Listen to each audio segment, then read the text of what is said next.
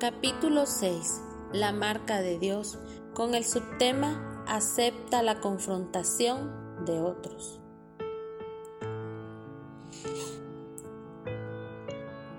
Jacob sabía que volver a la casa de su parentela significaba encontrarse con Esaú, su hermano. Era la suma de sus errores y la personificación de las grietas de carácter con las que luchaba. Dios trajo a Esaú como un mensajero de confrontación.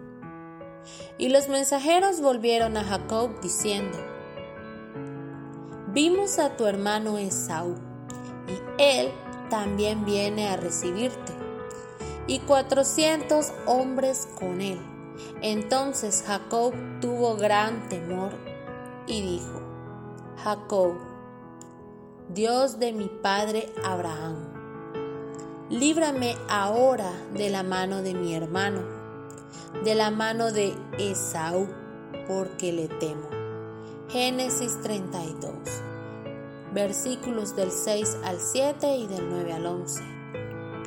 Dios permitió que Jacob fuera confrontado con sus errores del pasado. Dos personas fueron usadas por Dios para ello, Esaú y Labán. Las personas y circunstancias no cambian por sí solas.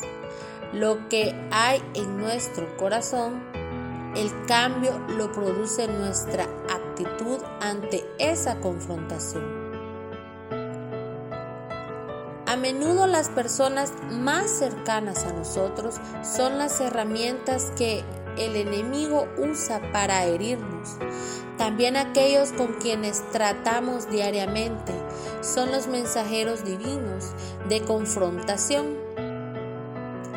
No los pedimos, es más, si pudiéramos, nos desharíamos de algunos. Una mujer desesperada por la agonía de una vida miserable junto a su esposo oraba, Señor, o te lo llevas o te lo mando.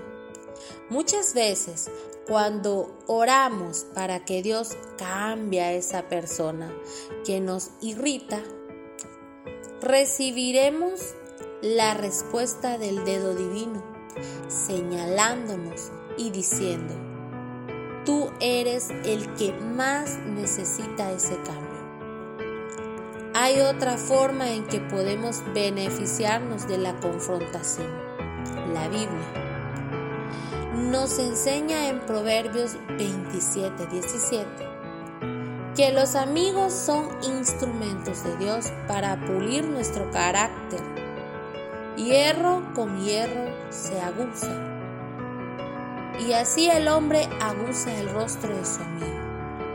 Todos necesitamos contar con amigos y ministros a quienes rendir cuentas.